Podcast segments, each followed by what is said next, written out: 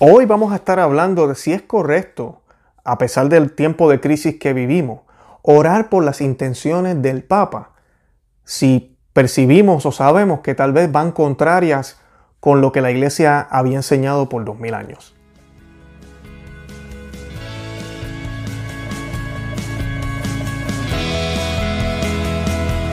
Bienvenidos a Conoce, Ama y Vive tu Fe. Este es el programa donde compartimos el Evangelio y profundizamos en las bellezas y riquezas de nuestra fe católica. Les habla su amigo y hermano Luis Román y quisiera recordarles que no podemos amar lo que no conocemos, es imposible, y que solo vivimos lo que amamos. Bueno, hoy estoy atendiendo una pregunta que me han hecho algunas personas, inclusive yo me la hice hace un tiempo, mi esposa y yo nos la hemos estado haciendo también. Y es si debemos orar por las intenciones del Papa cuando sabemos que tal vez por lo que se ve, porque no sabemos lo que el Papa tiene en el corazón, no somos quienes para juzgar, pero por lo que vemos, eh, las decisiones, las cosas que dice, eh, si debemos orar por estas intenciones. Por ejemplo, hace poco, no sé si saben, pero los que rezan el rosario, me imagino que saben, nosotros tenemos que pedir por las intenciones del Papa. ¿verdad? Al final del rosario hacemos tres Ave María, un Padre Nuestro, por las intenciones del Santo Padre. Yo encontré aquí un artículo que me pareció muy bueno eh, lo voy a estar aquí compartiendo con ustedes, es de Lightsite. Ellos también tienen documentación en español, pero casi todo es en inglés. Son excelentes y cubren las cosas como debe ser. Sana doctrina sin estar tapando ni nada, como debe ser. Si algún obispo metió la pata, así lo dicen. Si lo hizo bien, también así lo dicen. Y dice lo siguiente, dice que según el antiguo libro de oraciones, la Rocolta, que no, Racolta, que no sé si han escuchado de eso, posiblemente no, porque todo lo que la iglesia hacía antes como que se ha escondido.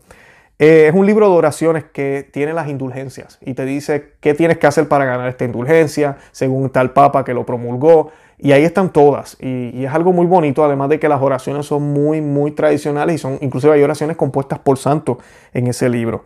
En la edición en inglés de 1957, eh, decía que, decía, dice, según el libro de, oraciones y de indulgencia de la iglesia, la Rocolta, las intenciones del Papa siempre incluyen los siguientes eh, puntos.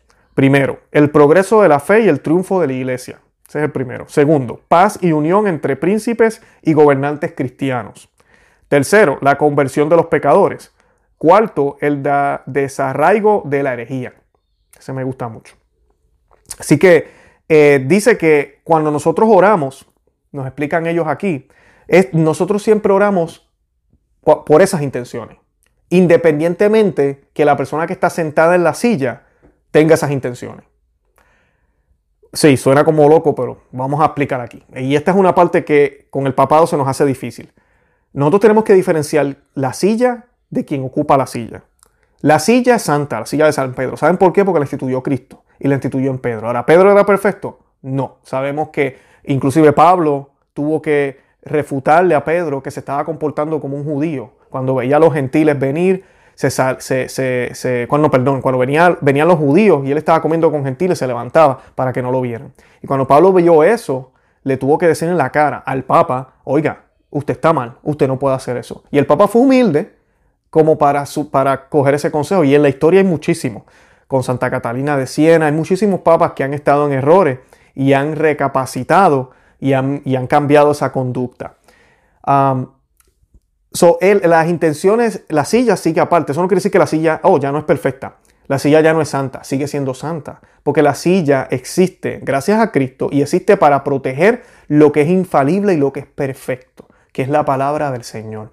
Y es exactamente lo que pasa con los sacramentos y con los sacerdotes. Cuando un sacerdote consagra, sin importar que el sacerdote sea pecador, sin importar que no haya hecho la misa eh, concentrándose y en gracia, sin importar si acaba de estar hasta en pecado mortal, el sacramento sigue siendo válido porque el sacerdocio opera en la persona de Cristo y ese sacerdocio opera perfectamente todo el tiempo sin pausa. Ahora, la persona que ejerce ese sacerdocio no es perfecta y puede tener cosas, intenciones y sentimientos contrarios porque es un ser humano, es normal, ¿verdad? Es normal él tendrá que darle cuentas a Dios. No porque él sea sacerdote ya va para el cielo. No porque él sea papa ya va para el cielo. No porque él sea obispo ya va para el cielo. No, para nada.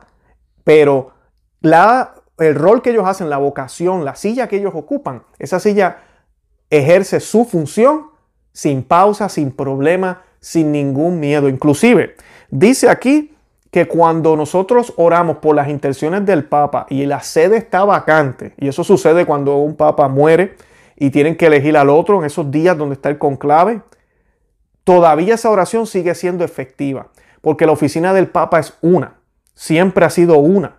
No han sido múltiples oficinas, una para cada papa que hemos tenido. Es una. Y siempre ha habido alguien ocupándola. Es, es, así, es un solo cuerpo, es una sola oficina. Y siempre ha habido alguien ocupándola. Así que, hermano que me escucha, si has tenido esa preocupación, tranquilo, no te dejes llevar ni juzgues por, por lo que está haciendo el Papa. Porque primero nosotros no sabemos las intenciones de él, realmente, aunque a veces estos hechos, ¿verdad? Como que son muy claros y uno dice como que, wow, yo creo que este señor se está yendo por la tangente, como decimos en Puerto Rico. Pero independientemente de eso, sigue siendo nuestro papá, es tu papá.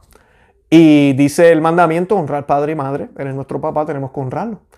Y nosotros estamos obligados como católicos a orar por él. Todas las misas católicas que se hacen en el mundo se ofrecen por el Papa. ¿Por qué? Porque la iglesia desde antaño, desde el principio, reconocía la debilidad del que ocupara la silla petrina. Al igual que cualquier otro individuo que ocupe cualquier otra silla incluyendo los laicos, en la Santa Iglesia. Así que sí, ora por las intenciones del Papa. Esas que mencioné son las que realmente esa oración va a ir, porque esas son las funciones principales del papado. Si ese papa no está haciendo esa función o la está ejerciendo mediocremente, él tendrá que darles cuenta a Dios. Y pidámosle al Señor para que las almas que están viendo lo que está sucediendo, sea el papa actual, sea en el futuro, haya sido en el pasado, porque también en el pasado hemos tenido crisis. Esto no es de ahora que ojalá las almas no se pierdan por ese tipo de sucesos, que no se desmotiven, que tengan una mala concepción de la iglesia. Hay protestantes que miran lo que pasa acá y dicen, wow, yo ni loco me vuelvo católico.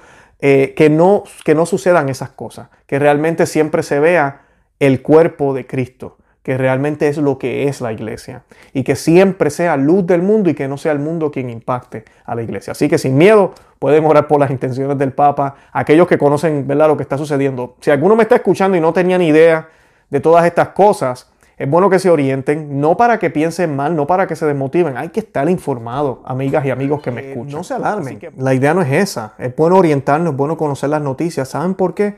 Porque hay personas allá afuera que van a tener una mala interpretación del catolicismo. Van a haber católicos que van a querer alejarse y van a haber protestantes que jamás van a querer convertirse al catolicismo cuando ven algunas cosas que no, no las entienden. Cuando uno entiende estas diferencias, de cómo el Señor obra, de cómo trabaja el papado, cómo trabajan los sacramentos. Entonces ahí uno tiene plena confianza. Mira, no importa quién sea el individuo que esté ahí sentado y no importa los pecados graves que cometa esa persona. Mi iglesia católica siempre es una, santa y católica universal. Siempre, donde quiera, en el mundo entero. Así que no tengamos miedo, ninguna desconfianza y mucho menos temor de eso. Qué, qué hermoso, ¿no? Lo que el Señor nos dejó es maravilloso. Bueno, los invito a que visiten nuestro blog conoceamivivetufe.com, que se suscriban a este canal en YouTube, que se suscriban a cualquiera de las aplicaciones en podcast, que le den me gusta a este video y lo compartan en todos los medios sociales, Facebook, Instagram y Twitter. Y aquí en las notas de este podcast o de este video en YouTube tenemos también el enlace para WhatsApp si desean recibir nuestro contenido a través de ese medio. De verdad que los amo en el amor de Cristo y Santa María, ora pro nobis.